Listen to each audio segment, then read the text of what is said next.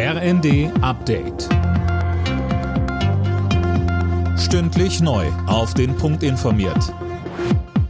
Ich bin Linda Bachmann. Guten Morgen. Bund und Länder wollen sich heute auf weitere Entlastungen in der Energiekrise verständigen.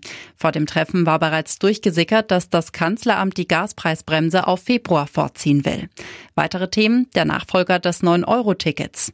Kanzler Scholz sagte bei einem Bürgerdialog in Gifhorn, er gehe davon aus, dass man sich darauf einigt. Das Ticket sei ein richtiger Erfolg gewesen. Deshalb haben wir gesagt, wollen wir sowas fortführen und haben jetzt uns mit den Ländern fast schon verständigt, dass wir ein bundesweites, digital buchbares Abo-Ticket einführen. Deutschland-Ticket wollen wir das gerne nennen, das mit 49 Euro startet.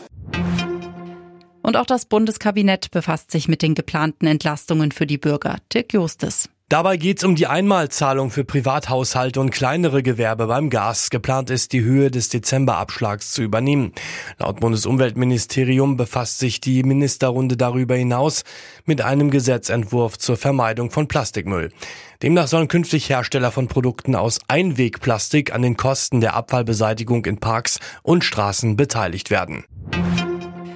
Bei den Parlamentswahlen in Dänemark hat sich das Linksbündnis von Ministerpräsidentin Fredriksen eine knappe Mehrheit gesichert. Laut Endergebnis kommt der Rote Block auf 90 der 179 Mandate im dänischen Parlament, ein Vorsprung von nur einem Sitz. Eintracht Frankfurt steht nach einem 2 zu 1 Sieg bei Sporting Lissabon im Achtelfinale der Fußball Champions League. Leverkusen qualifizierte sich nach einem 0 zu 0 gegen Brügge noch für die Europa League.